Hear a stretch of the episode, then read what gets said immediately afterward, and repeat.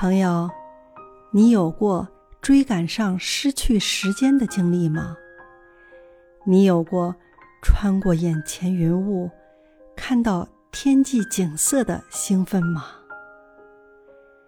你看，这就是我那一时刻拍摄下的照片，一幅记录着我激动心情的景色。当地已经昏暗，飞机起飞了。这时候，随着飞机的爬升，落日的余晖拂过云海，平射着飞机的发动机和机翼。泛红亮丽的色调，让我不由得拿出相机，透过舷窗把它拍照下来。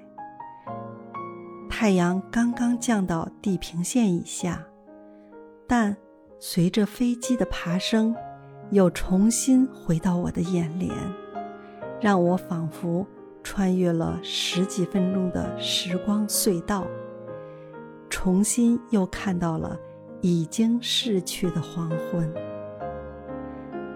虽然不像小说里描写的那样迷幻，可足够让我体会的。真真切切。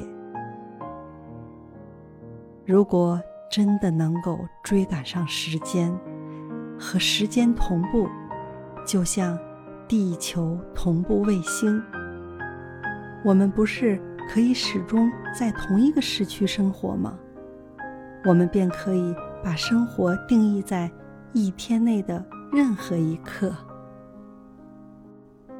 如果任意控制速度，时空隧道就真的打开了吗？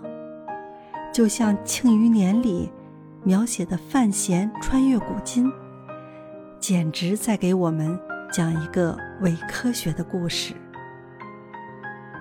失去的时间是无法追回的，这种飞机腾空而出现的短暂的视觉倒流，在降落后无可挽回的消失了。回到一个新的时空点，最终夜幕降临，拉开了两地空间的时差。当我回到了出发的原点后，空间又找了回来，可是时间却不能找回来了。孔子说：“逝者如斯夫。”赫拉克利特说：“人。”不可能两次踏进同一条河流里。夜幕降临，机翼上的一串小灯亮了，在沐浴着夕阳余晖的发动机映衬下，像一只舒展开来的鹰翼，美极了。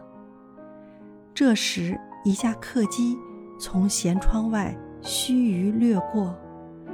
让那夕阳染红了的亮丽色彩，只在眼前一亮就消失了。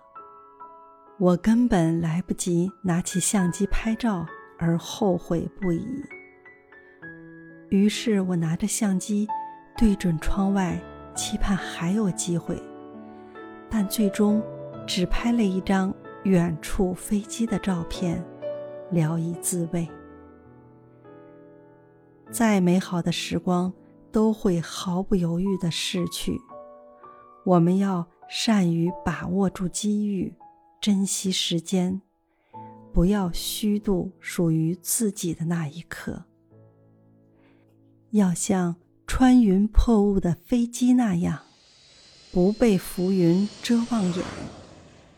即使不能看透人间万物，也要领略世间。美好。